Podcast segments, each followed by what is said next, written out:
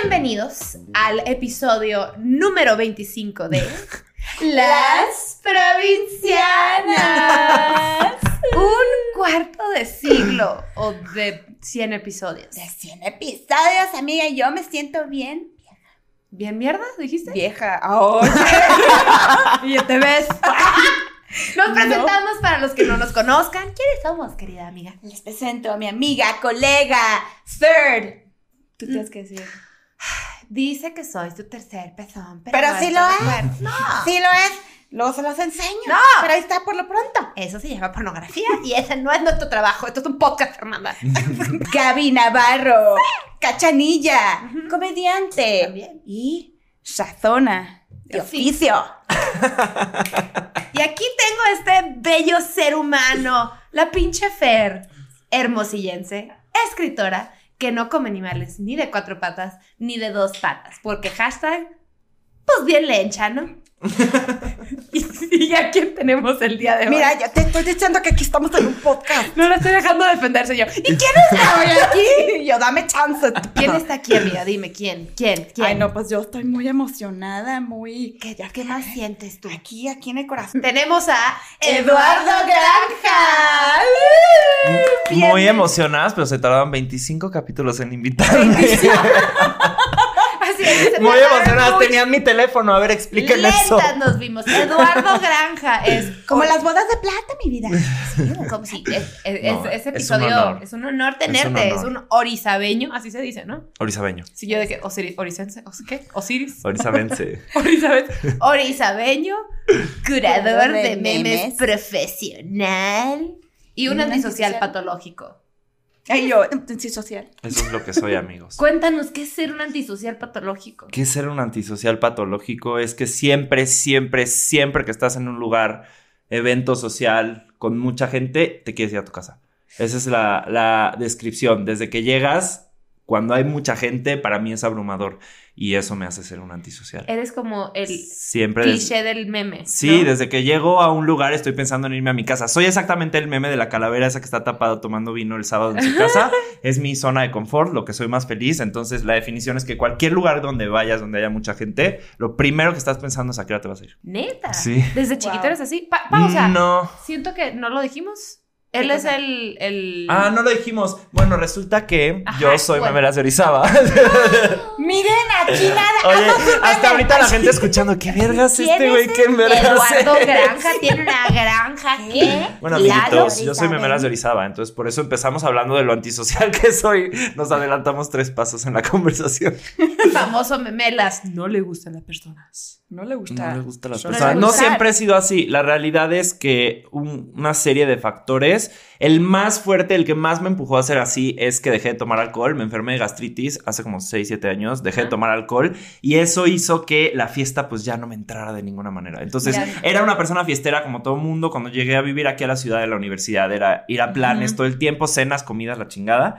Y creo que justo cuando dejé de tomar, perdí esa chispa y nunca la volví a retomar. Entonces pero pero creo si que... ibas a antros. Sí, Es que sí entiendo, o sea, Sí, si no estás tomando, ir a un antro puede ser como, pues un poquito que ir a un- al infierno por tres horas, ¿no? Sí, Música, desde, mucha sí, se- desde secundaria, prepa siempre tomé cada fin de semana como todo mundo, iba de fiesta y así. Y cuando llegué a vivir a México me acuerdo que salía de miércoles a sábado de bares y todo, pero sí el hecho de dejar de tomar me desconectó de todo eso. Y, y...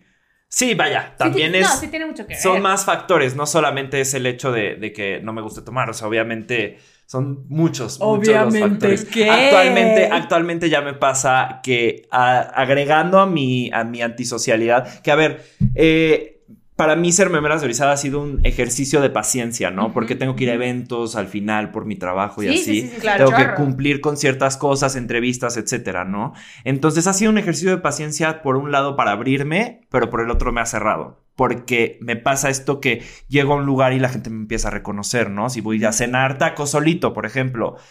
Voy solo, pero me saluda gente o me piden fotos, O no como, sé qué. o siento que te apuntan o te están viendo Ajá, de entonces que te pregunto, eso me ha ¿no? hecho, eso me ha hecho mucho que ya me piense todo antes, ya sabes, como de, híjole, quiero ir a cenar aquí, quiero no sé qué. Cualquier persona no, no, a lo mejor no, no, no les saltaría tanto, pero a mí sí. O sea, Sí. a mí me salta mucho. Me, me- sí me persigue de cierta forma. Si de, si de entrada a, a ti no te gustaba tantas personas o tanto convivio o lo que sea, era como más un...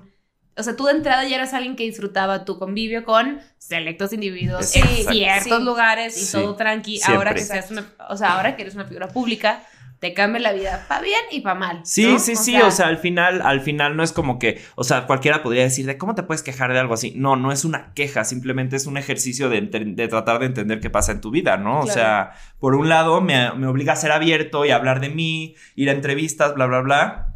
Y por otro me obliga a replantearme todo. Claro, Y como que ya das tu dosis todo. de, de socializar cuando Sí, hoy tuve una entrevista, ay, ya quiero estar en mi casa. Sí, cabrón. claro. Y otra cosa es que, por ejemplo, me quiero salir en, en pijama un domingo a Oxxo y ya me lo pienso dos veces. Antes lo hacía, ¿no? O sea, como cualquiera. Y ahora ya se vuelve incómodo que de repente me piden una foto el domingo a las 11 de la mañana en pijama, sin bañarme. Entonces ya no es lo mismo. Ya no es lo mismo. O sea, ya estás pensando en ese hecho siempre. Tú, Y- y- el y- Justin y- Bieber de México, ¿sabes? Lo estoy haciendo sonar súper exagerado, pero El pelo ceboso. No, viene para explicar, viene para explicar el, el- el- el ejercicio de, de- de- de- de paciencia que hago, porque sí, tampoco es como que no puedo salir a la calle sin que me reconozcan, ¿no? O sea, no se trata de eso, se trata de la, cuando me reconocen, me salta mucho. Claro, que como que para la piensas, porque si llegas a salir y dices, puede ser que alguien sí me reconozca. Sí, sí, sí, sí. Y me ha llegado a pasar que estoy en un date, por ejemplo, y a la mesa de junto alguien me está grabando con su celular. Ah, Y eso dices, se vuelve. "Güey, no sé si quiero volver a de ver a hecho, este vato. y Gaby alguna vez le él". tocó una de esas historias, de las primeras veces que me empezó a pasar Sí, que, que me tomaran fotos en una taquería. Lo mandó a un grupo con ella y, y justo comentamos ese hecho de que, qué raro. Aparte, eso fue hace como un año, ¿sabes? O sea, y, y como que yo- lo primero que decía es, ¿por qué a la gente le interesa tener una foto de memelas en un lugar público? Y ya luego entendí que en realidad no se trata de mí, se trata del hecho de que la gente quiere mandar esa foto a su grupo de WhatsApp para, Claro. decir, para tener un chisme con los amigos. Voy a memelas, conocí a los- ajá, memelas. de los memes, ¿no? Ajá, entonces no es por mí. En realidad sé que no es por mí, porque no, no, no, no, es, no, es- no soy yo la persona que les emociona. Les Ujú. emociona saber que eh, la que persona haces, que está sí. detrás de Memelas está ahí. Ya sabes. Entonces, Claro. al final sí es como una cosa de, ok, no eres tú, pero al final sí, pero, Pero ya no. sabes. Incluso a mí me ha pasado, por ejemplo, me encontré en el cine allá en Los Ángeles a James Franco y yo, wow, Uf, ahí está. Y les platiqué muero. a mis amigas, no sé qué, ¿le tomaste foto? Y yo, no, Ajá. ¿qué Sí. güey? Pues sí, o sea, de verdad sí dije, sí es, o sea, a James Franco sí le voy a tomar una foto, güey, ¿sabes? Pero no, es como que se me fue el pedo y yo, pues sí, claro, para mis amigas, ¿sabes? No, Sí, lo haces para, presumir. Para de cierta cualquier persona forma. que se haga pública o lleve años haciendo, o sea, años siendo pública, eh, es una cosa extraña que alguien te esté observando así o te quieran tomar una foto o algo. Ahora, si tú de entrada, desde hace mucho tiempo, güey, llevas 7, 6 años sin tomar, ya eras alguien leve antisocial, Sí. debe estar bien raro como ejercicio que haya tanto interés a tu persona cuando pues, de veras no lo disfrutas. Hay gente que no le gusta el reflector o la atención como de que, güey, yo hago memes, déjame en paz. O luego me pasa que me llegan a saludar esperando que yo tenga esta personalidad súper flamboyante y que voy a ser súper chistoso y ya sabes de que casi casi llegan y vamos por un shot. Es como, no, Pausa, ¿sabes? O sea, no, no, no, no soy esa "Ay, cosa. ¿qué, qué, qué Entonces, memes vas a subir sí. mañana o qué? No se trata, de- no, no, no es que sea una decepción cuando me conocen, pero sí me comentan como de, o sea, si noto esta cosa de que quisieran ponerse a platicar, ya sabes, y muy como, pero cuéntame, pero mucha curiosidad, ¿sabes? Claro, claro. Pero al final es como de, pues, ¿qué te digo? Ya sabes, o sea, Ajá. es muy raro, porque Pues también sí, no puedes ajá. ser mala onda, ¿no? O sea, es como... pues, Y no es que seas mala onda. Volvemos al tema de cada quien se hace ideas de la- el tipo de persona que creen que eres. Entonces, cuando no empatas con eso, que probablemente nunca vas a empatar con la idea de alguien sobre ti. Sí, al pues es final como, te haces una idea por, me- por una cuenta de memes, ¿no? Entonces, o sea, pues no. Claro. No, y sobre todo, mucha gente, o por lo menos muchas, muchas personas de, que son figura pública, Sí. Eh, llegan y dicen, lo único que a mí me molesta es que me lleguen a pedir una foto o me lleguen a saludar cuando estoy comiendo. Ándale, es que te paran con el taco en la Ajá, boca. estoy comiendo. Y la otra Sí. estaba con Manu y estábamos comiendo y yo, imagínate ahorita, así. Ujú. Y que si yo fuera una figura pública y alguien llega y con una foto, puta, no sé, no sé cómo uno reaccionaría, ¿sabes cómo? O sea, no me puedo poner en Sí. el lugar de, de esas personas. Antes, pues. lo primero que haría sería. Pues, ya- Yo me pedorreo cuando mastico, ¿no? Evidentemente, Exacto. no sé masticar. Pero, pues, güey, ni puedes hablar. Como que siento que es la señal como de. Un segundito. Y siempre te ves más mal en las fotos que te piden casuales, porque normalmente, a ver, cuando te tomas una foto con amigos así, busca la mejor luz, Claro, o si te tomas una selfie. Estás En un restaurante llegan, es una, porque aparte no haces como que pruebas, o sea, es una y siempre sales de la chingada. Siempre. Entonces también luego es así de puta madre. Las Sí, únicas sí, sí. que salen bien son las modelos que conocen todos sus ángulos. Claro. Sí, los pero practican. pues yo En qué. cualquier foto, ajá. O y aparte tampoco te vas a poner como, tómame otra. Con alguien que no Ajá, a verla, o sea, Ay, no, otra vez otra. Se la toman y sales de que visca, güey. Y de que, bueno, Sí. pues, there, there goes another bad photo. Yo ¿Sabes? luego les O digo sea, de que please etiquétame para verla por curiosidad, ya sabes, y siempre salgo de la verga. O sea, ojeras, así, cara de muerto, es como puta madre. Ay, sí. Pero difícil. bueno, ¿cuándo, ¿cuándo empezaste Memelas? Ujú. Recuérdame. Empecé Memelas hace más o menos dos años y medio, casi tres. En enero, en enero es- se hace tres de la primera vez que lo hice. Pero la realidad es que eh, pasó mucho, mucho, mucho tiempo para que me lo tomara en serio y para que se hiciera Sí. algo grande. Entonces, en realidad, grande, grande, famoso, lleva un año y medio, pero va a ser casi tres desde que empezó. O sea, yo me acuerdo que vez. empezaste. Bueno, yo a ti te llevo conociendo desde hace como unos cinco años, creo, Ujú. una cosa así. Un poquito me- más a lo mejor. Ajá, tal vez. Ujú. Y, y subiste. Subía, subía muchos memes Ajá. a Facebook. Exacto. O sea, mi hermano y yo y los que te conocíamos era como, güey, tienes al Eduardo en Facebook, se la pasa subiendo cosas bien cagadas, jajaja. O Y luego- estatus, ajá, como Ajá, que o escribía estatus, o ideas. posteabas y cosas. Y luego haces memelas. O sea, ¿Se llama memelas? o Memel- no? Sí, Memelas Orizaba. El primero Sí, fue ajá, se Memelas. llama memelas. Este. Y luego agarraste como seis mil seguidores. Sí, Yo me acuerdo que era fan. ¿De Pero eso fue hace como tres años. No, sí. Sí, sí, sí, el primero, o sea, era de amigos, vaya, o sea, me empezaron a conocer vía amigos. Pero empezaste a subir. Sí, sí, sí, sí, ya se hacía cierto Lo ruido. cerró.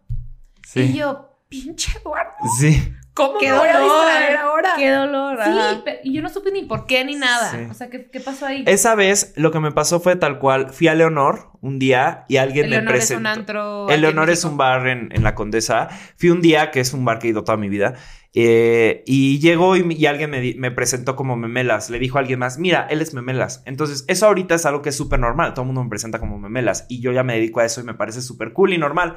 Pero en su momento no me dedicaba a eso. Era un simple hobby. Entonces, me saltó mucho. Dije, híjole, yo soy Eduardo, no soy Memelas. No quiero que me anden presentando como Memelas Ajá, ajá. me enojó de cierta forma. Y al otro día amanecí como de, no quiero que la gente me conozca por memes. Y lo cerré. Ah, no. Sí, fue por eso. Yo no quería ser conocido como el güey de los memes. Porque en ese ¿Te da entonces... pena? Sí. Sí, porque ahorita ya es mi trabajo y ahora ya le saco jugo y ahora ya trabajo mucho y a eso me dedico. Es, Sí. eh, ya es mi vida. En ese momento no. Entonces se me hacía raro. Por ejemplo, voy a poner un ejemplo. Estaba entrevistándome para trabajar en trabajos formales. Yo decía, no quiero que la gente me conozca como el de los memes, porque eso va a afectar a mi carrera de cierta Claro. forma. Entonces no fue hasta que tomé la decisión de hacerlo en serio que ya no me afectó eso. Porque ya es embrace it. Soy el de los memes. Sí, sí, mío, soy el de los memes. Exacto. Ahora ya me dedico a ser el de los memes. Pero en ese entonces me daba como pena. Pena slash que me iba a afectar en mi trabajo. Entonces fue como, no, no quiero que me ubiquen como eso. Hasta hice una cuenta privada Ok. completamente privada para amigos. Hasta la tercera vez cerré esa cuenta privada también. Y un día dije, ¿sabes qué? Lo voy a hacer. Y que pase lo que tenga que pasar. Me divierte mucho hacerlo. Qué y entonces padre. abrí esta ya cuenta actual, que ya es la que sigue hasta ahora. Qué bien. Así qué pasó. bien. No, y, y- y uno tiene que ser súper ingenioso. O sea, para, para subir esa cantidad, wow. O sea, Todo el Es día estás subiendo una. Pues sí, yo creo que el, eh, de, o sea, el secreto de memelas siempre he dicho que ha sido la constancia, porque cuentas de memes existen muchas, ¿no? Cuentas que Ajá, suban memes ajá. todo el día existen Claro. muchísimas. Ha sido la constancia. No he parado un solo día desde el primer día. Así esté de viaje, así sea festivo, así lo que sea. Yo nunca he parado de subir la misma cantidad de memes. Entonces, creo que Y- el secreto ha sido la ¿Y constancia. estás en el momento lo subes o hay una cosa que puedas programarlo? Existe que puedas programar, yo nunca lo hago porque siento que pierdo el control. Me gusta hacerlo manual todo. Claro. Siento que se me iría algún detalle. Ajá. Entonces yo lo hago a mano, ¿Y básicamente. alguna vez te ha pasado que estés como trabajando por cuatro horas, cinco Sí. horas, que, o sea, ¿qué haces en ese in-between? Porque los memes que tú subes es Sí. cada cierto tiempo. Uno o sea, la neta no, Sí. te- no me he tomado el tiempo de analizar cómo Sí, tu- analizar tu cómo frecuencia. funciona. Mira, ya me acostumbré a tener un día ordenado de cierta forma en el que me levanto, veo mails y hago llamadas con lo que tenga que hacer, ya llámese clientes o la agencia con la que trabajo o así. Y a partir de ahí, mira, se convierte en algo ya muy automático. No te podría ni siquiera describir el proceso exacto se porque se vuelve parte de mi agenda. Tengo reglas muy claras como por ejemplo si estoy con gente en una comida, en un evento, no toco mi celular. Si estoy comiendo, no toco mi celular.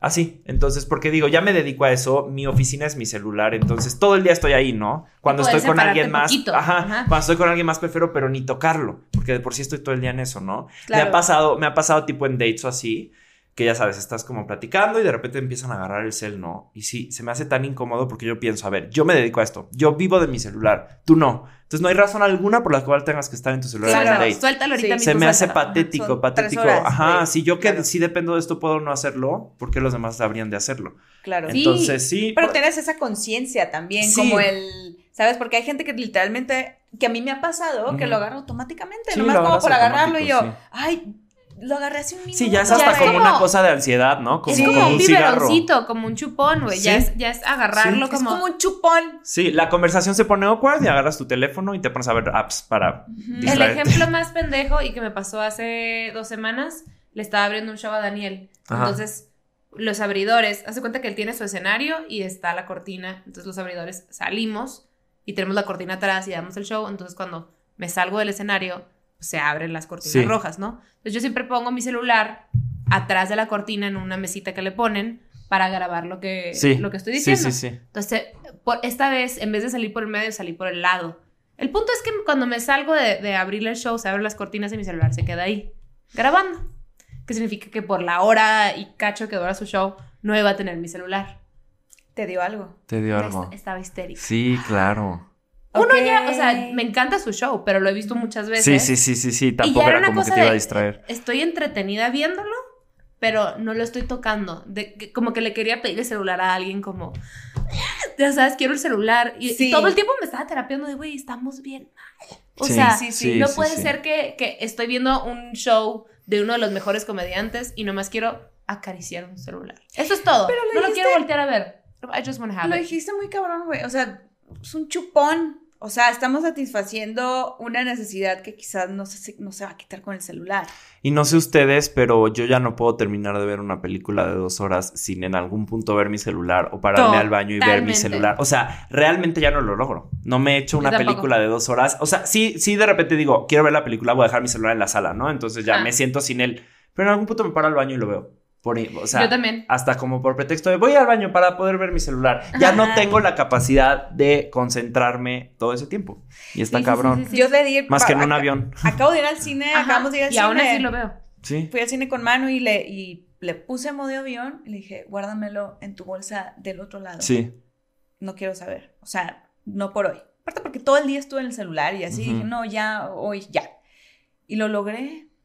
Y casi te lo, te lo juro que, dije, wow, pero claro que letritas y yo, toma el celular. O sea, güey, fue así, dame Todavía sigue celular. la escena final, se estaban dando un beso Sí. y yo, ¡el celular, quítalo! ¡Dámelo! Exacto. Enfermos Sí, sí, mentales sí. de la vida, Pero güey. sí, está muy Sí, cabrón. sí, sí, es sí, una es una necesidad. adicción. Y más, y más que es tu chamba. ¿no? O sea, Sí, pero por eso mismo sé hacer mi mecanismo de, de- de tener una relación sana con el celular. Ya sabes. distanciarte, güey, O sea, separarte, sí, sí, tener tu ratito. Sí, lo más que se pueda. Sí, totalmente. Aparte que también, ¿cómo le haces con, con tanto bullying, güey? O sea, hasta yo escucho a gente, más que en redes sociales, también he escuchado a gente que dicen, es que no sé por qué. Creo que Mía se acaba de echar un pedo. ¿Alguien lo huele? no. Yo no. Me dio así una... li- Fuiste tú. No, yo admito, yo admito mis flatulencias. No, yo no. No con orgullo, pero bueno, perdón, me dio un olor a pedo. Mía. que siento que hay gente que como que- dice, no, pues es que, ¿cuál es el chiste? Comparte memes, no sé qué. Güey, tú también creas memes. Miren, les voy a decir súper. y das crédito y todo. o sea, Contesto esa pregunta tanto que ya, ya, ya sé de por qué se hace tanto la pregunta y ya sé la respuesta, ¿no? A ver, es completamente normal que la gente de repente se pregunta eso, ¿no? O sea, Ajá. es como de. ¿Cuál es la gracia, no? Pues ahí te va la gracia. Llevo tres años haciéndolo completamente constante. Eh, no solamente hago memes todos los días, ¿no? O sea, no solo. Hay siempre esa duda, ¿no? ¿Cuántos memes haces? No sé qué, pues ahí va. Digamos que si hago 50, un día que haga muchos hago 10. O sea, si subo 50, perdón, un día que haga muchos hago 10 y un día que haga pocos hago 2 y hay días que no hago, ¿no? Así de sencillo. Entonces, eh, requiere mucha, digamos, agilidad porque estoy viendo memes todo el día, ¿no? Y lo que yo siempre trato de hacer es un resumen de lo que está pasando en los memes en memelas, ¿no? Junto con mi, co- con, mi humor y llevando cierta línea, ¿no? Y de verdad no es nada fácil y yo me he tardado mucho tiempo para llegar al punto en el que estoy actualmente, que ya lo sepa hacer tan fluido y así. pero es un trabajo como es el trabajo de, mucha, de muchas personas. Simplemente Sí. yo no tengo una oficina y no estoy en una computadora todo el día, pero hay tanto, tanto, tanto, tanto detrás. De verdad, hay tanto detrás. No solamente subir los memes es el final, es el final del- de, de la cuenta. Hay muchísimas cosas detrás. O sea, yo doy entrevistas, trabajo con marcas, trabajo con agencias, hago asesorías, hago campañas publicitarias enormes, ¿sabes? Entonces, sí, a lo mejor alguien lo ve desde atrás y es como, ay, se hizo famoso por subir memes. No, pendejo, hay toda una ciencia atrás, hay muchísimas cosas, hay muchísimas cosas, ajá. Entonces, sí, al final te voy a poner un ejemplo. Si ya va a cumplir tres años la cuenta, yo creo que me tardé un año en atreverme a subir un meme propio. Al principio solamente subía otros memes sin un solo meme mío. ¿Por qué? Porque me daba pena. Yo hacía memes para mis amigos así y me daba pena publicar mis memes, ¿no? Como decía, a nadie le va a dar risa. Hasta que me empecé a atrever Como y empecé, empecé a ver que a la gente sí le gustaba. Ajá. Y bueno, ahora ya obviamente me súper dejo de ir, ¿no? Así sean estupideces, digo, bueno, vamos a darle un chance y lo subo. Claro. Entonces, de verdad hay tantas cosas detrás, o sea, no, no, no es lo que parece, no es lo que parece. Al final también te conviertes en algo público, tienes una imagen que cuidar, me la vivo dando entrevistas, es mi negocio al final, entonces pues cuida los detalles de eso como cualquier cosa, ¿sabes? Hay toda una logística detrás y hay mucho trabajo, o sea, aunque pues Es el trabajo es lo, que, lo último que va a ver la gente, pero pues hay, hay mucho trabajo detrás. Pues Por es que la gente a fin de cuentas está viendo eso, que Claro. 30, 40, 50, 60 Sí. memes al día. Sí. Eh, va a haber unos que no me gustan y pobre pendejo. Claro. ¿no? Hay gente que piensa eso. como- Sí, me da risa como, como el ejemplo que pusiste. eh, ¿Cuál es el chiste? No sé qué. Así de bueno, a ver, pónganme más ejemplos de gente que haga exactamente lo mismo que yo y nos ponemos a platicar, ¿no? O sea, al final es. Sí, porque luego pasa que hay, alguien ve job. memes. Pasa que, que con, con contenido gratis y en redes sociales la gente como, como se creen la gran mamada, ¿no? Como de... Me Merecedores". perdiste con ese meme. Sí. es que el meme de los gays ya me tiene harto. Claro. O, o sea, ¿Cuándo le vas a cambiar a tu ese ya lo subió tal cuenta. O sea, no, y sabes también que hay, este. Ahorita ya Memelas es grande y hay muchísimas cuentas en Instagram de memes. Cuando yo empecé en Instagram hace tres años, las cuentas no estaban, las cuentas en español no estaban de moda en Instagram los memes. De verdad no estaban de moda. Jerry, Fat Hasta, Jewish. ajá, en inglés. La gente me decía, es que no sigo memes porque atacan mi timeline. Y ahora la gente se mete a Instagram por memes y siguen muchísimos memes. Y Memelas, mira, hace dos semanas hay una cuenta nueva de memes que abrió y de pura mención de Memelas ya tiene 30 mil seguidores en dos semanas. O sea, lo que yo me tardé más de un año en hacer, ahora Memelas con una simple mención ya tienen la capacidad de hacer cuentas. Entonces, ya sabes, se ríen mucho. Sí, ¿cuál es el mérito? No sé qué. Llevo dos años haciendo cuentas de memes para muchísima gente. Muchas de las cuentas que han llegado a tener 100 y 150 y 80 mil seguidores vienen de pura promoción en Memelas. Claro. ¿Sabes? Entonces, o sea, es como... Hay Aparte- tantas, tantas, tantas cosas. Y, y tienes un mercado tan grande de gente. O sea, porque, que, güey, puedo no entender 20 memes que subes Ujú, al día. ujú. Literal, no entenderlos. Ujú. Y no me quedo con eso, me quedo con los que me dieron risa, que Por genuinamente hacen supuesto. que conectes con otras personas, güey. Por O sea, supuesto. Yo me la paso mandándole memes a mi hermano, a ti y tipo otros cinco amigos en el Totalmente. día. Todo el, todo el puto tiempo estoy. Pero a mí lo o que y, y, y te conecta con la gente, Por ¿sabes? supuesto, los tags, así de, güey, algún conocido tagueó a alguien más y yo, hasta ya puedes saber, claro, traen esta cura, les pasó, ¿sabes? O sea, te sientes Ajá. identificado. Ya me escribió la primer pareja que se va a casar que se conoció en Memelas. No mames. En los comentarios de Memelas, sí. ¿Cómo, Sí. cómo, Me cómo? escribieron para invitarme a su boda. Ya me han escrito varios que me dicen que conocieron a sus ligues por tú. memelas. Ajá, que ya no les doy seguimiento y no sé qué pasa, pero ya me pasó una pareja que se conoció en comentarios de memelas y ya se van a casar y me invitaron a su boda. Sí. ¿Qué? ¿De qué? ¿De qué? Oye, me dio risa este meme, ti también, hay que vernos. Sí, de que, oye, no, me contaron que un día ella comentó y el chavo la vio y le dijo, oye, este, a mí también me dio risa esto, o vi que tu comentario y se empezaron a escribir y así se conocieron y a casar. puedo creer, güey. Sí, no, ah, pues no, o sea, no, no ese grado tuyo, pero El me tocó, ver un, me, me Sí. tocó ver un comentario como que, ay, niñas me encantan, y alguien, tú me encantas. Sígueme en Instagram. Así se empezó a tirar Sí, el pedo y yo, sí, sí, En sí. alguno de nuestros... En Y uno de yo los no he videos, sacado, y yo no he sacado marido de ahí, qué fracaso. O sea, Pronto, ánimo. Ay, pronto. Pero ¿sabes qué? A mí me, pa- ¿qué me parece? Perdón que te interrumpa. No, no, no, no pasa nada. O sea, lo que iba era que siendo tan masivo Sí. como tus seguidores, sí, tienes a todo tipo de gente. todo O sea, tipo de gente. Ya están las abuelas, te lo juro. Eh, eh, Tienes todo un ¿En serio? puto mundo. Tienes a mi papá, a mi mamá, que no tiene nada que ver. Tengo tías. que a lo que voy es, tú, tú, tus, o sea, tu cuenta tiene el poder de compartir muchos tipos de followers para diferentes cosas tus Sí. pues. O sea, Sí, y con, con el amplia. tiempo y entre la audiencia crece más, más me doy cuenta de la responsabilidad. Justamente de- de- del tema que, que hoy vamos a hablar.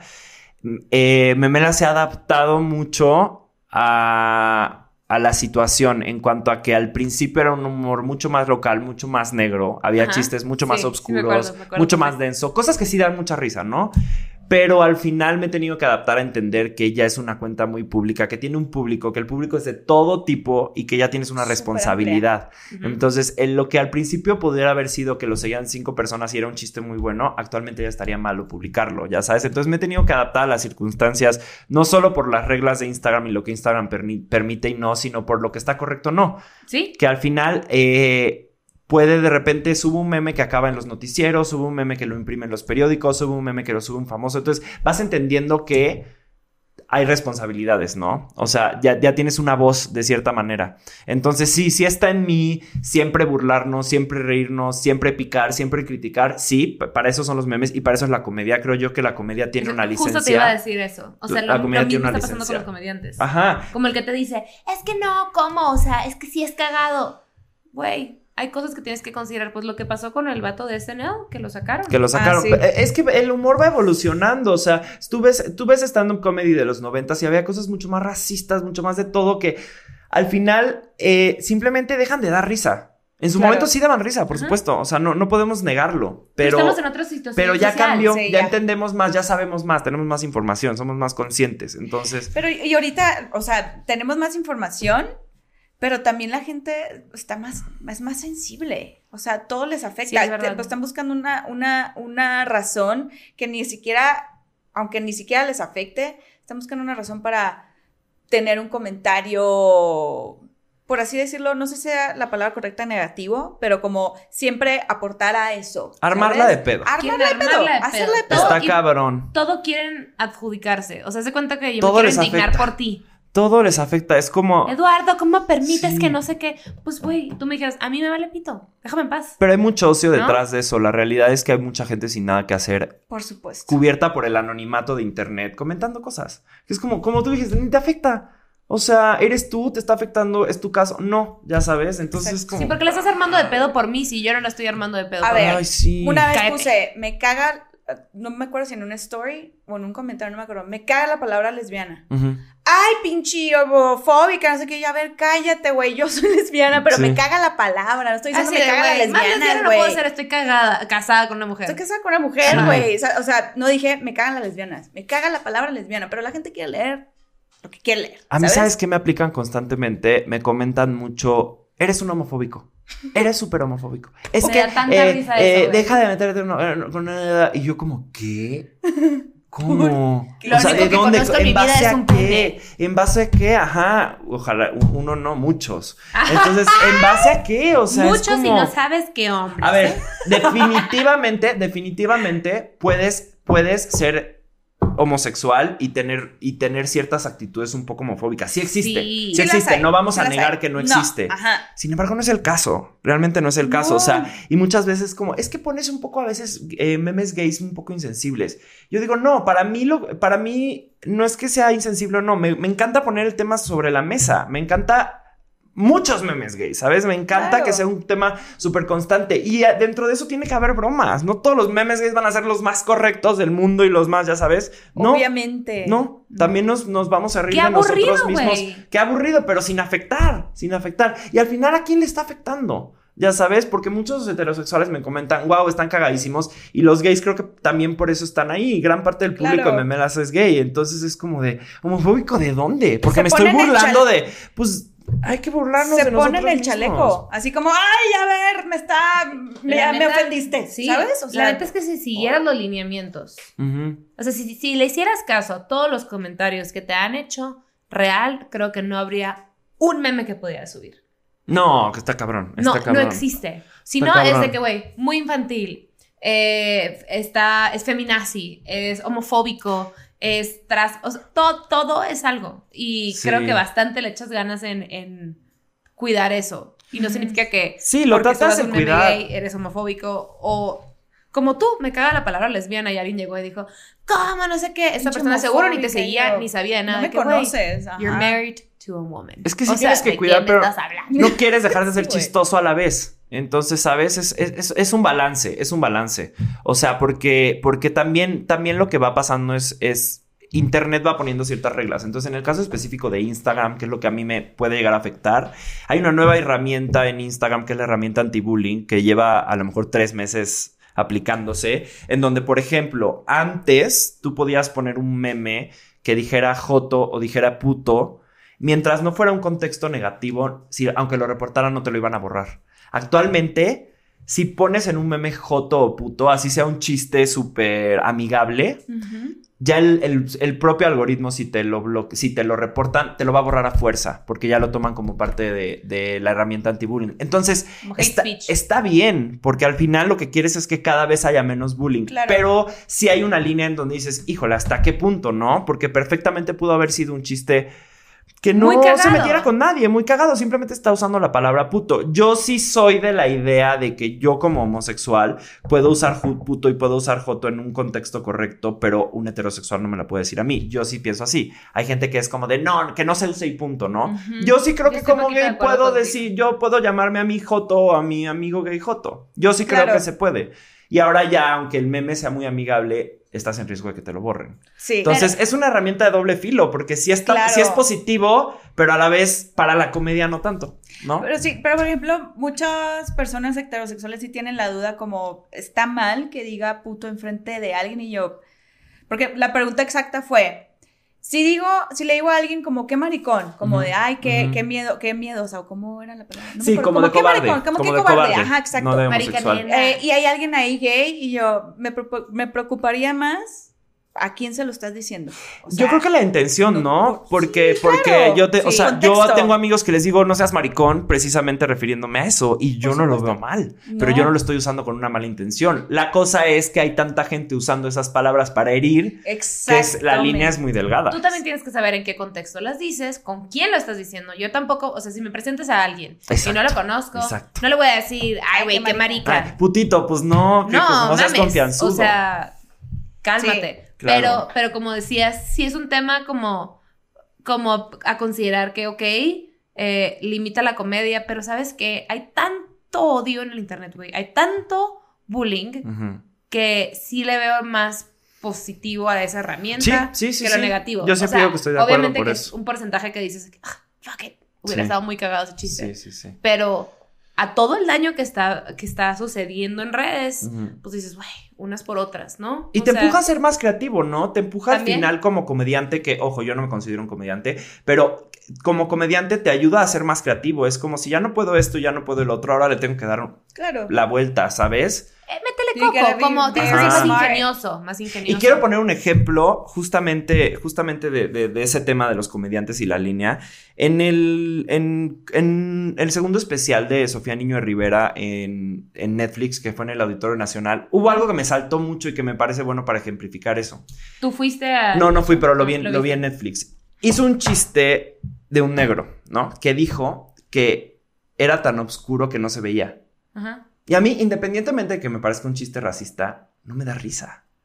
¿Sabes? Entonces, también a veces viene de eso. O sea, es como te obliga a ser del triple de ingenioso, porque no solamente hay cosas que ya no puedes usar, sino que hay que hacernos conscientes de que por qué las usábamos. A veces hay cosas Sí. que no daban risa, nunca las dieron, pero en- dentro de común. nuestra ignorancia se podían hacer y eran tan comunes que se pueden hacer, ¿sabes? Entonces, pero sí es una línea muy delgada, porque tampoco Sí. quiero ser el extremo de no Ajá, puedes hablar. No, pero- No, pero por ejemplo, ese argumento ser que tú culero es chistoso a veces, entonces Sí, claro. eh, eh, Exacto. es una balanza Ah, y justo es, es- es en el tema Y en el es que un tipo de estamos. Y humor. más que balance, es, es una cosa demasiado subjetiva.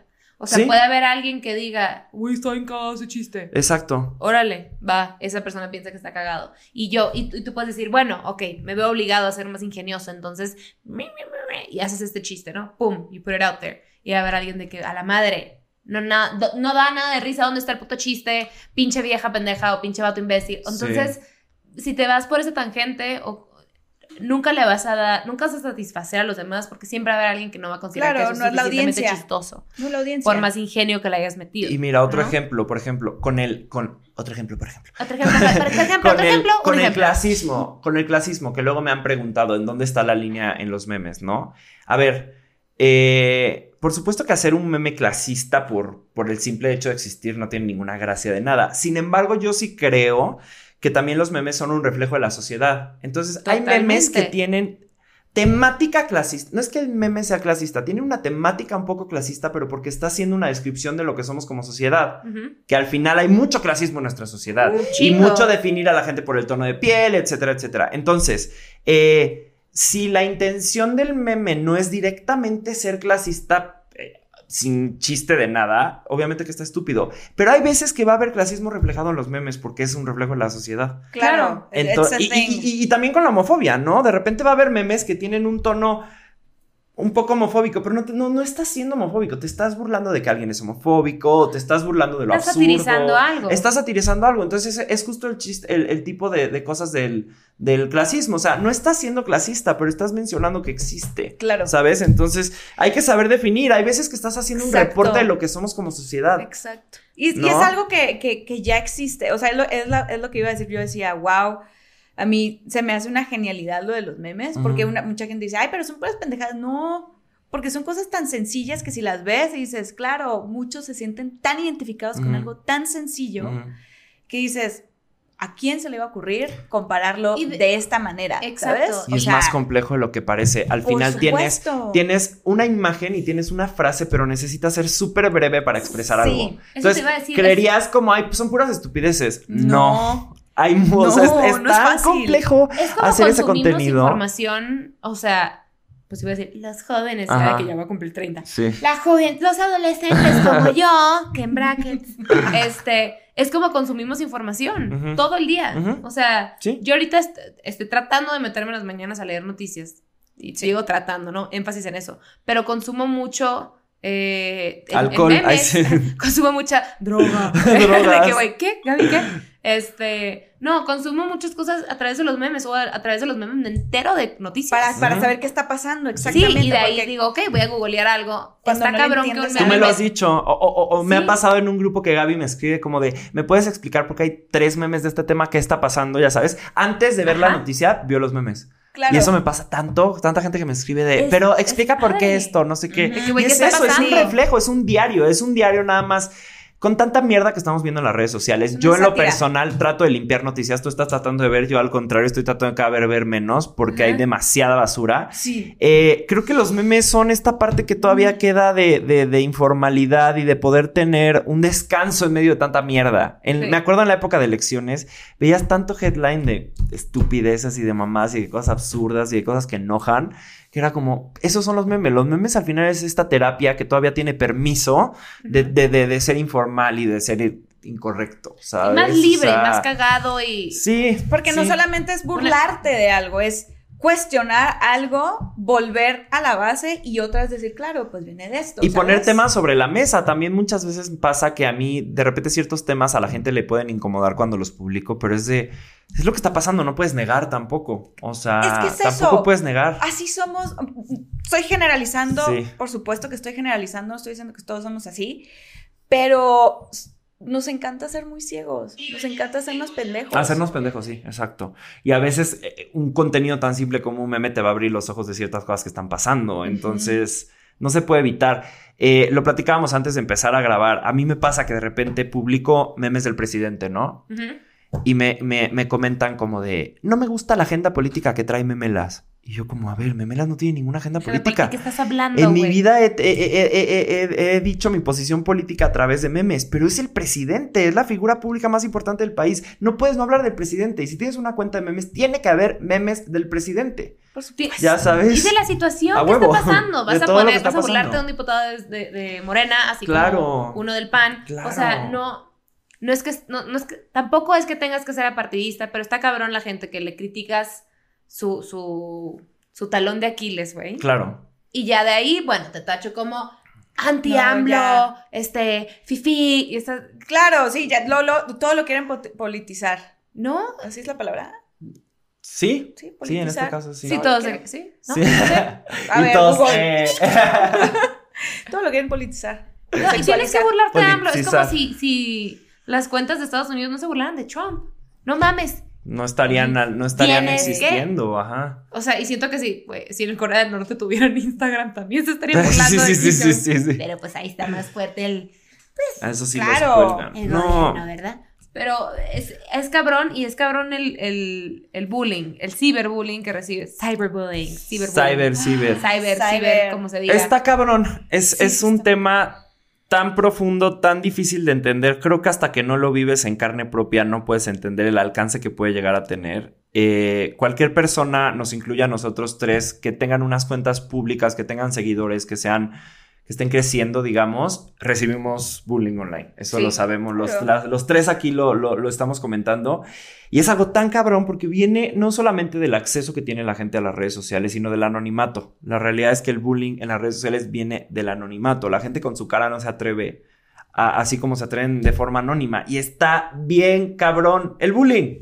Bien cabrón, bien cabrón. Nosotros al final podemos entender que como, por decirlo algo, figuras públicas lo vas a recibir, pero es que lo reciben niños de secundaria en sus casas abriendo su Facebook. Y Lo está que- bien cabrón. Lo que decíamos que, güey, a nosotros nos tocó que si la escuela era pesada, llegas a tu casa y te desconectas. Descon-. Ahorita no hay. De Y- hecho, mucho, mucho del bullying es exacto, más en esa parte de llegar a tu casa en las redes sociales que en la escuela que en la misma. escuela. Claro. Sí, porque ya no es un trip, ya no es un trip de, güey, le voy a jalar los calzones o le, no sé qué en la Exacto. mochila. Le A mí dije me una bajaron tontería. los pantalones, Exacto. Carla. ¿Sí? Sí, güey. Carla, ¿qué Te va a pesar? Carla. ¿Quién es esta? Pero te va a pesar. Te va a pesar. Este, Seguro tienes hemorroides, Carla, actualmente. Y míranos a nosotros triunfando en un Y podcast. Carla untándose una pomada ahorita llorando. Preparación H. Perdón, Fer. Preparación H. Patrocínanos. Eh, Las mejores hemorroides de México. la foto así de Patrix. Sentados en una dona para que no nos duela la hemorroide. Está muy caliente la silla. Me lastima. Ay, Dios. Este, no, como que ya es más cuando llegas a tu casa.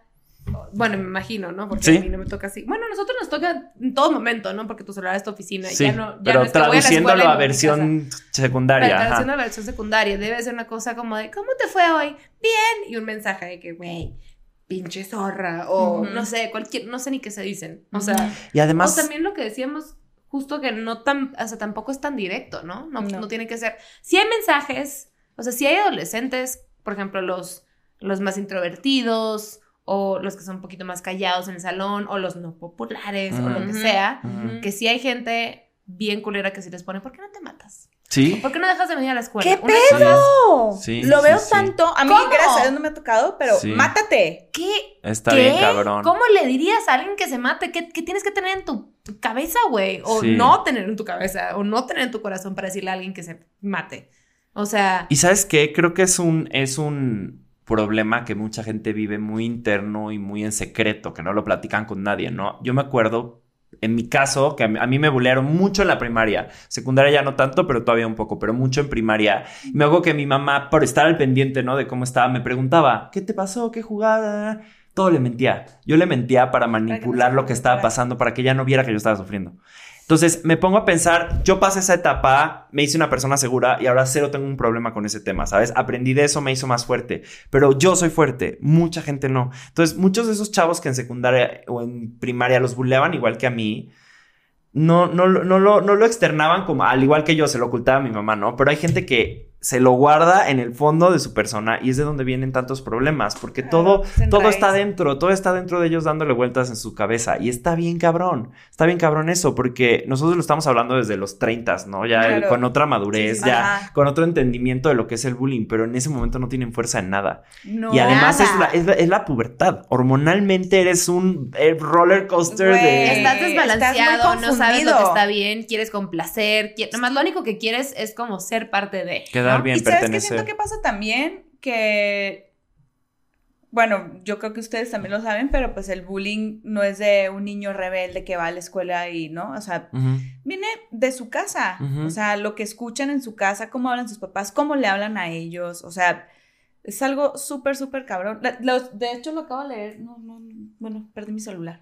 Por ahí está. Pero leí de una psicóloga que subió ese quote que dice, el bullying no es de, de un niño que va a molestar a sus compañitos en la escuela. No todo es en ese formato. No, o sea, es lo que escuchan en su casa y cómo crecen en su casa. Lo replican o proyectan desde sus inseguridades. Proyectan. O lo que estábamos hablando, el bulliado se vuelve bulliador, Claro. ¿no? O sea, o por ejemplo, en su casa hay alguna dinámica familiar no saludable, o era el primo teto, ¿no? Este, el primo no cool, bla, bla, entonces tiene poquito poder en algún otro escenario y meh, ahí abusa como para... ay, Yo soy el buleado que se volvió buleador. En ¿Sí? mi caso, sí, yo, a mí en mi caso, me, me molestaron mucho en primaria por gay, todo por gay. O sea, en mi caso yo no tuve buleo de otro estilo. Ya sabes, hay gente que la bulean por gordo, hay gente que la bulean por eh, su color de piel o su estatus, lo que sea. A mí me bulean por gay. Desde, desde muy, muy, muy chiquito siempre me molestaban. Me decían niña, la chingada, ¿no? Y eh,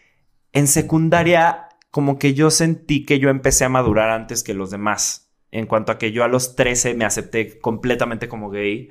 A los 13 empecé a tener de que dates con hombres y así. Wow. Entonces, cuando mis compañeritos Chiquita, seguían de que jugando, jugando fútbol y ya sabes, todavía les dan pena a las niñas, yo ya estaba saliendo con hombres. Entonces, a mí interiormente me hacía sentir superior. Me hacía sentir como de pobres pendejos que me intentan molestar. Yo ya estoy súper salsita. Sí, ¿no? empoderado. Ajá, entonces a mí lo que me pasó es que se me volteó. Yo entré a secundaria y me creía mucho. Y, me- y yo fui como en venganza el que empezó a bulear. A los que, a inocentes. Pues no ¿Cuáles que te inocentes, a lo mejor a los que me buleaban, pero ya, ya defenderme. Y a lo mejor me decían algo feo, yo decía algo más feo. Y me puedo decir que me duró a lo mejor unos dos años. Me duró a lo mejor unos dos años hasta que ya de plano crecí ya más y ya me acepté completamente y fue como, no, soy amigo de todos y punto. Y a partir Pero de ahí en prepa eras- me volví amigo Era de en tu todos. defensa también, o sea, si la Era en defensa, devolvías, 100% era en ¿sabes? defensa. O Y, sea- y, y actualmente he platicado el tema con la gente con la que lo viví en su momento. Por ejemplo, algunos que me molestaban, que me pidan disculpas y así. Y te, te vas dado- dando cuenta cómo mucho era como en, las, en sus casas no tienen la base, la base para entender. Sí. No tienen la base para entender. Entonces sus mismos papás son unos culeros que pobrecitos son niños en primaria mostrando a otro niño. No es culpa del niño, es culpa de tantos factores. De Es que lo que Sí. estás viendo en tu casa, si tu papá pelucea a tu mamá o viceversa, ¿cómo vas a tratar tú a algún otro compañero? Exacto. Le vas a hablar como tu papá le habla o como tu mamá le habla. Ah, es que así se arreglan las cosas. Sí, pues así es. Yo te voy a decir tú, no sé, dónde estás fallando o la- lo- Ujú. si no tienes cualidades, lo que, o sea, te van a ir a atacar por, lo- por tu... O cómo, voy, o cómo voy a tener poder yo, o cómo voy a verme el fuerte. Sí, Con sí, si tú escuchas que en tu casa tu papá o tus hermanos dicen, es que no sé quién es una puta, entonces de cierta manera te está dando una licencia para decir, ah, las mujeres son unas, pu- pueden ser unas putas, ¿no? Entonces Ajá. te metes en un terreno muy delicado que, que, que al rato se vuelve una cosa de, es lo que entiendes, y es lo que vives, y es lo que eres, ya sabes, Claro. o Sí, sea, sí, sí, sí. en el tema específico del machismo en México, es como, pues si en mi casa así es, y en mi casa mi papá le dice a mi mamá, vete a la cocina. Entonces, das una licencia a tus hijos a pensar que eso es Claro. normal. Entonces, todo, todo viene realmente de eso. Justo a mi hermanito lo buleaban mucho de chiquito. Pero buleo así de todos los días, llegaba rasguñado, llegaba, no sé, le robaban el lunch, no me acuerdo. Y mi mamá, no, mijito, dile a la, o sea, sé paciente, dile a la maestra. Mi mamá por no meterse como, y mi papá también, como no meterse en temas de violencia ni nada, hasta que ya se hartó mi mamá.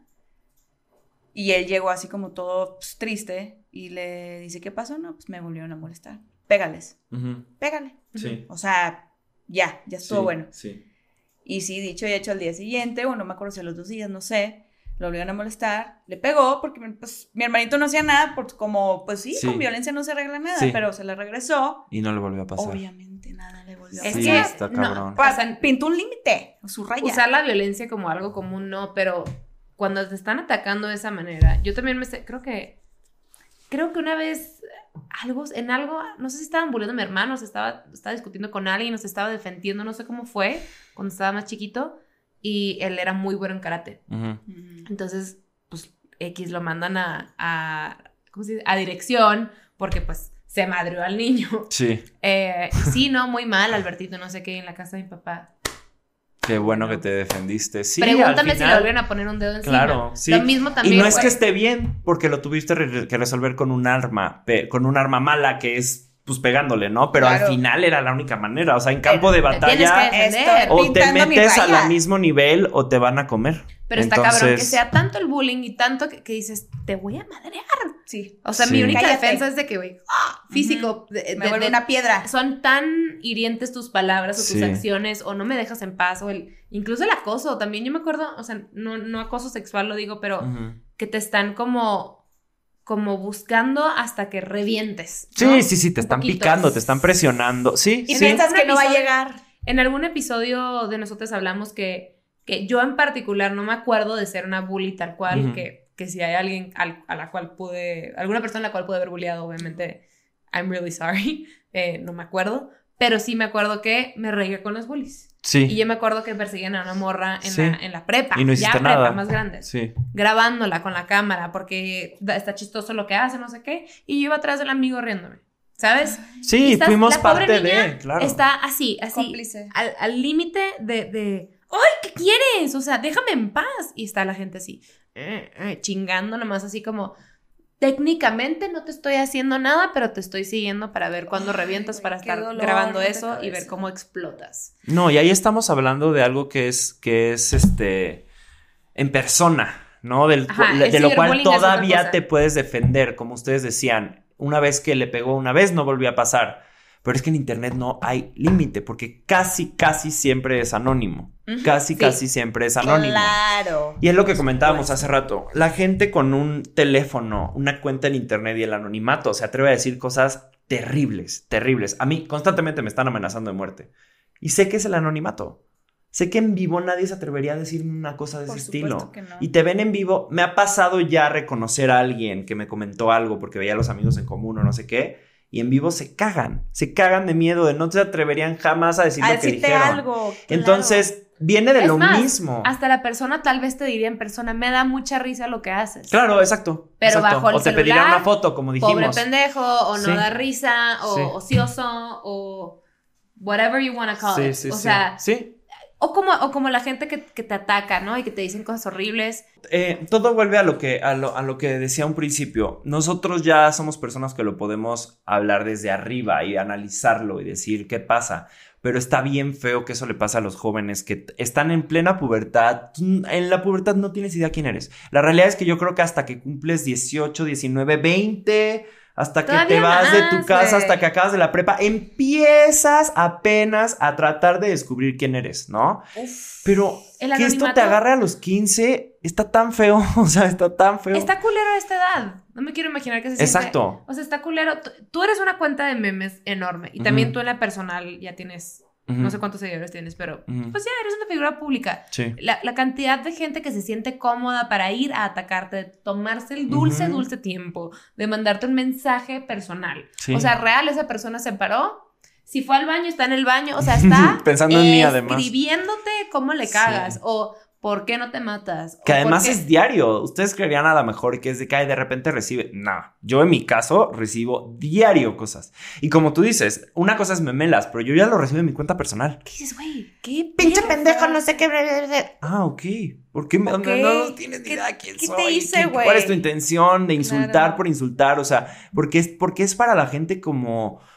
¿Por qué desquitarse con insultos para la gente es tan fuerte? No entiendo. O sea, de verdad no entiendo. Oye, vete a una basura. clase de box, compadre. Sí, o sea, vayan un a soltar al cual le puedes pegar. Porque yo también de repente me quiero burlar de cosas de alguien en redes sociales. ¿Y qué haces? Le hacemos un screenshot y entre amigos comentamos algo. No, Ajá. no quieres provocar bullying en una cuenta, no le vas a decir a esa persona. Pero todo lo hacemos. O sea, también sería muy hipócrita decir como, no, no critica. No, todo mundo nos vamos a meter a comentar y decir cosas. Pero yo no me veo ni en el anonimato escribiéndole a alguien de, ojalá te pudra. Es como, para. No, Es que ni- sí está muy Y lo de, lo de screenshot y así, creo que ya es, mm, o sea, muy subjetivo. Yo creo que sí es. Por ejemplo, yo, yo tenía un grupo de WhatsApp en el que, como que de una persona conocida o algo, screenshoteaban y criticaban una estupidez. Mm. Me cansaba, no sabes qué pedo. Decía, Ah, "Güey, sí, sí, sí. Fucking unnecessary. Sí, llega un punto Pero- que también es de ya no lo siga, o sea, para Sí. para estar criticando mejor no lo sigas, ¿no? Exacto. Sí, o sea, obvio. de que neta tu vida es ver qué está haciendo esta morra, nada más para criticar. Sí. Eso da hueva. hay ciertas cosas que dan risa que vas a Como, comentar. Como nosotros en, tu- en un grupo que tenemos, Eduardo y otras personas, este, que hay cosas que nos da risa, pero eh, tomarte el tiempo de Exacto. escribirle, es como si yo dijera, Lindsay Lohan, no, no puedo, no puedo con ella, me da mucha risa. Sí. Como si le escribiera algo. Sí, como le escribieras. Ojalá y te no sé qué. Por- Pinche vieja, no sé qué, deja Sí. de tomar. Uno, ¿de dónde la gente se cree que son una bola de moralistas como para ir a educar a alguien directo a su cuenta? O dos, ¿qué, qué te crees para estar amenazando? El pinche chapo de que ahora todos son contra de que amenazas. Es que se- ¿Qué pedo? se les, eh, yo creo que también es, es este punto de las redes sociales, que ahorita estamos como en esta era de las redes sociales, que sí hay demasiada ansiedad y sí hay bastante depresión y la gente lo quiere desviar de una manera, lo suyo, sus propios temas, Sí. como recalcando los tuyos. Son reflejos. que a lo mejor ni siquiera tú Comentario lo que hagas tienes. es un reflejo. Exactamente. Entonces, simplemente es, pues, lo voy a, que no lo ven así, obviamente.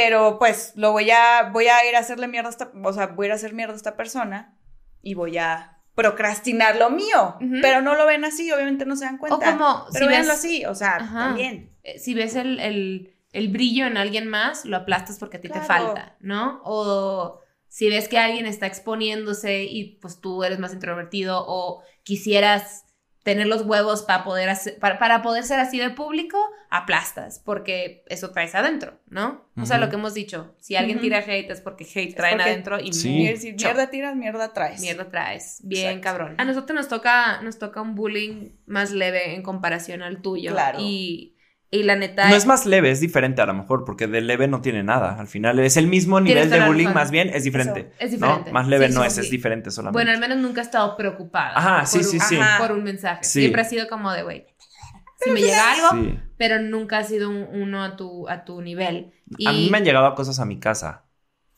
¿Cómo consiguen tu ¿Cómo? dirección? ¿Qué pedo? ¿Cómo que te digan cosas Pues en tu casa? sí, una vez me llegaron unas flores. O sea, pero de hate. De hate. Y una vez me eran? llenaron el portón de mi edificio con unas calcomanías. También. Esas dos cosas me han pasado. ¿Cómo tienen la dirección de mi eso, casa? güey, ¿qué es pues de una u otra manera alguien se las tuvo que pasar, ¿sabes? Wow, qué obsesión. Sí, sí, sí. sí. Está bien Qué mal pedo. Es Bien pasar fuerte. la raya bien cabrón. Sí, sí, sí. Qué Con obsesión. esas personas específicamente sí les hice saber a lo que había llegado su bromita y, y pararon. O sea, es- eh, eh, la- Claro. los culpables de ese, de ese tema de las flores y de los stickers pararon, en su caso. Pero está cabrón, está cabrón. O sea, yo cuando amanecí con unas flores en mi casa de bullying fue como... No mames que alguien se toma el tiempo de pagar unas flores para que le lleguen a alguien a su casa, Se solo por divertirse. Se gastó dinero en mí. Rotos. Tanto Ajá. le cago que se gastó dinero Se en gastó mí. dinero en Pobre mí. pendejo. Sí. Porque si le quito la cartita, las flores E están investigó bonitas. dónde vivo, Sí, además. es una obsesión. Exacto. E investigó dónde. Sí, es, es una una obsesión. obsesión. Al final, obsesión. al final, de cierta forma, es un fanatismo, o una envidia, o un algo muy Para raro. bien y para mal. Porque, pues, a mí, cualquier persona que le va bien en la vida, qué gusto, ¿no? Yo no, no me estoy fijando en lo que hacen los demás. Y yo algo que me doy cuenta mucho Memelas, justamente lo que decías, ¿no? De que tú tenías una amiga que un, día escuchaste, pero ¿qué mérito tiene Memelas, no? Pues mire. Tendrán mérito o no que tenga, pero bien que están ahí comentándolo y, y analizando el mérito, ¿sabes? Entonces, al final al es como una obsesión, exacto. están muy al pendientes, güey. Si no te importara, no estarías analizando cuál es el mérito y cuál es el trabajo que hay detrás, ¿sabes? Sin embargo, yo sí estoy ocupado haciendo cosas. ¡Claro! No me puedo estar fijando en el trabajo de los demás. Es lo que yo es, es lo que yo me quedaba, porque yo tengo una cuenta que subo frases Ujú, no al nivel que tú subes, Sí, sí. pero me Una al encargo día, una al día, Sí. ajá. Y yo digo, wow, o sea, de la cantidad de contenido, porque es contenido, al final hay un cerebro detrás de eso, no es como que, ay, se me ocurre algo, bueno, sí, va, se piensa, ¿no? Claro, O sea, hay una claro, estrategia. Y como la detrás de gente, se o sea, a ti te veo como persona, o sea, de que tú, mi amiga, y subes diario y digo, puta, qué cansado, es como si yo subiera un sketch diario o algo así, no podría. A, a Memelas lo ven como este ente inexistente que, pero Sí. güey, hay una persona atrás. Yo cuando- Está subiendo Claro. 60 memes Yo, día, yo no, cuando, mamar. cuando escribo, cuando hago story, cuando hago preguntas en stories, por ejemplo, que estoy contestando y contestando, ajá. contestando y contestando. O sea, me da mucha risa que la gente no, no- o sea, eso es, eso es un chingo. O sea, eso es muchísimo. Ajá, ajá. O sea, estoy, paso un día, cuando decido hacer historias, es un día que sé que no voy a salir a comer ni a cenar, que voy a estar todo el día en mi casa, que voy a tener internet y que voy a estar concentrado, porque no sabes lo que es hacer eso. ¿Sí? No sabes lo que es. Y la cantidad Ver una historia que te y llegan. contestar algo que le, le dé risa a la gente constantemente y contestar 18 seguidas no es Está- nada fácil. No. Nada No, fácil. no. Y, no lo, y no, no lo voy a comparar con algo así como hacer un stand-up improvisado porque no tiene nada que ver, pero es una cosa de improvisación, de agilidad mental, ya Porque es un sabes. chingo, los Es un chingo, ajá, y Ajá. cuando le contestas a alguien y cuando, porque además yo tengo esta regla de que los memes tienen que ser súper inmediatos. Por ejemplo, yo que hago campañas publicitarias en forma de memes, que lo sepa la gente que está viendo esto por primera vez o que lo está escuchando por primera vez, muchos de los memes que hay en memeras son pagados. Este, entonces, Comprado. eh, yo cuando Eres hago esas, cuando hago esas campañas, cuando hago memes para marcas, siempre me tardo mucho en el proceso de, de entender lo que quiere la marca, entender el- el- el- la esencia de la campaña, digamos, pero me siento en un momento y los hago todos de trancazo porque yo soy de la idea que tienen que ser inmediatos los memes. Si yo agarro una foto y estoy pensando y pensando qué ponerle, ya no va a dar risa. Si no es algo que se me ocurrió inmediatamente, no da risa. Entonces, esa agilidad de, de- de escribir una story que dé risa y saber que la van a ver 600 mil personas, no es nada Nada. fácil. Nada, nada, Nada, nada, nada, fácil. Y la gente lo ve detrás, pero es como ya tener esta seguridad de subir tres memes que yo hice con chistoretes estúpidos, no es nada fácil, de verdad. No. No es nada fácil. No, no, O sea, parece, pero Tienes no. un público masivo, Hay todas las, diferente. ajá, y, aparte ya- estás en la mira, o sea, no es como que va a pasar desapercibido. Exacto. Una cosa sabemos es quién que se te- detrás. Ujú. Ajá. Exacto. Una cosa es que se te ocurra como, ajá, qué risa, ok, lo apuntas, y, Ajá. ¿no? Lo, lo acomodas en algún Sí, momento, sí. pero, pero otra cosa es, estoy con una marca, lo que se me ocurre en el primer momento Claro. es, eso es lo que tiene que ser, pero pues Claro. tiene que ser acorde con la marca. No, y al final yo también Esa he tenido agilidad. mucho tiempo de practicar. Porque al principio también fue un vaivén de ideas con las marcas, bla, bla, bla. Ahora, sinceramente, ya llega un punto en el que cuando trabajo con una marca es hago lo que yo quiero y ya funciona, porque yo ya sé que funciona y ellos ya saben que mi creatividad es lo que les Confían va a funcionar. Ya confían, pero fue un pro- largo proceso. Al principio, queremos que hagas un meme, pero que tenga tal hashtag y que diga no sé qué y que No. es como, no, déjenmelo a mí. Ahora sí que el de los memes soy yo, ¿no? Ustedes denme la idea de la campaña y yo te voy a decir que funciona. Para yo te voy a dar 10 conmigo. opciones y de ahí escoges 5. Pasa que las marcas están muy, muy acostumbradas a los influencers, ¿no? Entonces todo es hashtag hashtag, hashtag no sé swipe pop y, Así no y- funciona, giveaways. No, Memelas es diferente. Y, y las mar ya he tenido la suerte que, que la cuenta sea grande y sea reconocida y que las marcas me den la libertad de hacer lo que yo quiera. Es, eso he tenido muchísima suerte, luché muchísimo al principio porque llegara a eso, pero actualmente ya es Es así. que es una chamba, no fue de la noche a la mañana. Sí, entonces sí, la gente es Chambón. como de, ¿cuál es el mérito de Memelas? Hay tanto, tanto, tanto detrás. Yo todos los días o estoy en una entrevista, o estoy en un podcast, o estoy en una llamada, o voy a ver a un cliente, o voy a una agencia nueva. Y si no, y si nomás estuvieras en tu Y si no casa, eres Valeria Pito, ¿no? No, Te vale Pito. A mí me entretienes mucho. Claro, o sea, de verdad. Claro. yo y a sí le veo- 650 y tantas mil personas también es su terapia. Es una manera de Entonces, conectar. si no te gusta, salte de ahí, no Sí, es de una- metiche. Sí, si te parece que no tiene mérito, no lo sigas. Es como no esta- necesito que lo sigas. Hay Es gente, hay miles de personas diario nuevas. Es como No una, esta escena de alguien tirando mierda a un lado y la gente, ay, pero ¿por qué dijiste? O sea, Ajá, ajá. güey. Si no es para ti, salte. enfrente. Si no es para ti, salte. Si no, me sigas. La página Punto. no se trata de Si odio. no diera risa, si no tuviera mérito, no lo seguiría el tipo de personas Sí, que lo siguen, exacto. no estaría en el tipo de medios en el que está. Entonces, Claro. por algo está, si no, te- si no es para ti, apártate. Yo hay mucha gente que no es para mí. No eres indispensable, Exacto, lo siento. Nadie lo somos. Exacto. Nadie. exacto. O sea, Sí, entonces ya, todo el mundo paren de mamar con él. Y dejen de dis- dejen a los que sí quieren disfrutar, disfrutar. A Esa es otra cosa, ¿no? Si no es. porque también está este, este, este efecto tóxico. Como, ay, me encanta ver los comentarios. Ay, ay, pues, o sea, como que se, ¿no? Sí, sí, sí, pues es que un comentario negativo da pie más. Claro. Eso Mira, a mí me preguntan mucho porque yo bloqueo a mucha gente, bloqueo a muchísimos, a muchísimos usuarios todos los días. Es que, y me preguntan mucho, ¿por qué bloqueas? No sé qué. Muchas veces se meten a insultar o se meten a insultar a la persona que aparece en el meme. Y a mí no me interesa eso. Si, si te metes a comentar algo chistoso o a etiquetar a tus amigos en segunda, si te metes a poner, eres una... na-", te voy a bloquear. No me interesa, no me interesa ese chisme en memelas. O sea, memelas es para cagarte risa y ya. Ajá. Y ya, no, No me es- interesa ajá. que te metas a criticar. Entonces, por eso bloqueo gente todo el tiempo. Porque de repente es como, subes un meme de alguien y me caga esa pendeja.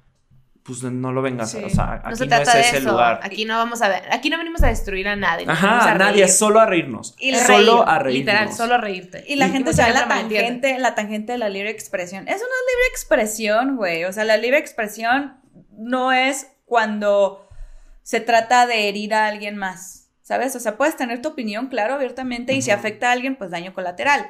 Pero de ir directamente como a Tirarle mierda a alguien, eso yo no lo un considero poquito lo libre que- expresión. Ajá, y, y, y, por ejemplo, cuando subí la parodia de Made in Mexico, que tú, Sí. tú la compartiste, y creo, creo que en gran parte se empezó a viralizar por ti, Sí. porque me la compartiste, em, la gente de que, sí, pinches horras, imbéciles, gente hueca. Esa no, era la qué". intención. No es la intención. intención era reírse. Estamos riéndonos de, un, Sí. de una cosa, so- un- algo social que está pasando, de un Sí. programa del cual el What's país está on? hablando. Tan así que los, los protagonistas del programa comentaron esos videos en memelas, ¿no? Como, jaja, qué cagado, no Se sé qué. Y algunos supongo que te siguieron o te comentaron, lo que fuera. Claro. Exacto, justo iba por ahí. Para eso era, no era para que... Como Para que eso la te gente mierda, como, como esos como que te quieren codiar como de que sí, pobres pendejos. Y yo, Sí. no, va por ahí. No, o sea, no, exacto, es o sea, reírnos. no, yo no, no, no lo hice para destruir a nadie y Sí. creo Por que supuesto que no. nada de las intenciones de, al menos de los tres que estamos aquí, es Sí. como para chingar Para a chingar. A mí me es pasa que me dicen... gusto. Es Claro, que, porque a ver, si algo tiene memelas es que lo siguen muchos famosos, ¿no? Y luego me pasa que la gente me dice, es que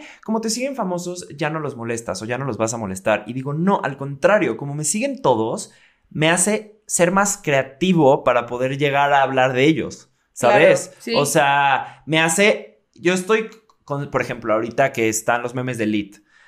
Yo estoy consciente que Dana Paula sigue memelas y que comenta y que, y que, y que da likes, no sé qué. Entonces, no es mi intención meterme con esas personas de ninguna forma más que muy creativo, ¿no? O sea, es como, güey, Sí. te hace darle tres vueltas más para ver cómo criticar, cómo, cómo burlarte de ellos. Y Tanto que acaban ellos comentando sus propios memes. que tenemos que aprender a burlarnos de nosotros Sí, mismos también, sí, sí. güey. O sea, si alguien, si alguien lo, Ujú. lo, lo hace, Ujú. es porque uno lo hace también con uno mismo. Por ejemplo, en uno de los podcasts fue Perritas Básicas. Ay, ¿cómo? Una, dos viejas hablando de otras viejas, qué tóxicas. Y yo, güey, termínalo de escuchar. Al final dijimos, al final todos somos unas perritas básicas. Yo soy perrita básica por esto, por lo otro, no sé qué. O sea, Ujú. y el perrita no es para afectar a alguien más. Sí, ¿sabes? claro, O sea, claro, no era claro, es un claro. fenómeno social y existe Sí. y hay que platicarlo. Sí, Sí, es un- y, y- y muchas veces también de las cosas que nos burlamos es un reflejo de nosotros mismos. O sea, si a Puta.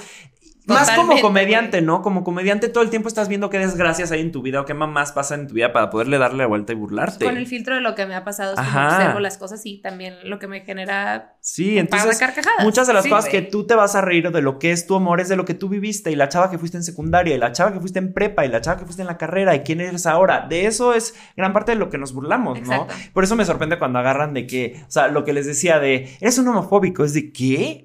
No, me estoy burlando de, me estoy burlando de, con- de mi circunstancia ¿qué? y con buen humor, es como, ¿homofobia de dónde? Ya ¿De sabes, o sea, ¿de dónde vienes? Ay, Pero sí. bueno, nosotros cuando nos despedimos, perdón que tengan que cortar esto, pero luego se me apagan las cámaras. Y Y de que la nada, ajá, de. "Ay, ¿qué hicimos?". No, no. Nosotras cuando cerramos el podcast hablamos como señoras y tías. ¿sí? Y nos agarramos de las Nos manos de las porque te manos. gu- nos gusta ponerte incómodo. Y damos, y, y- y damos un consejito, por ejemplo, y nosotras Wow. siempre es, si vas a ir a una fiesta, ponte gorrito. Siempre. Siempre. Siempre. Siempre. Hay vestido de meme, de lo que tú quieras, pero gorrito. Al menos que sean alérgicos al látex. Entonces, ¿qué se hace ahí? Abstinencia. Abstinencia es la recomendación de Eduardo Granja. En las chichis que Abstinencia. se los echen, amigas. Para que no tengamos problemas. Perfecto. Bueno, ahí en las sisitas echamos. Sisitas. las Ok, sisitas. O espaldas si son, si son gays, ¿no? Porque aquí respetamos. Y bueno, saludame Ahí a tu mami.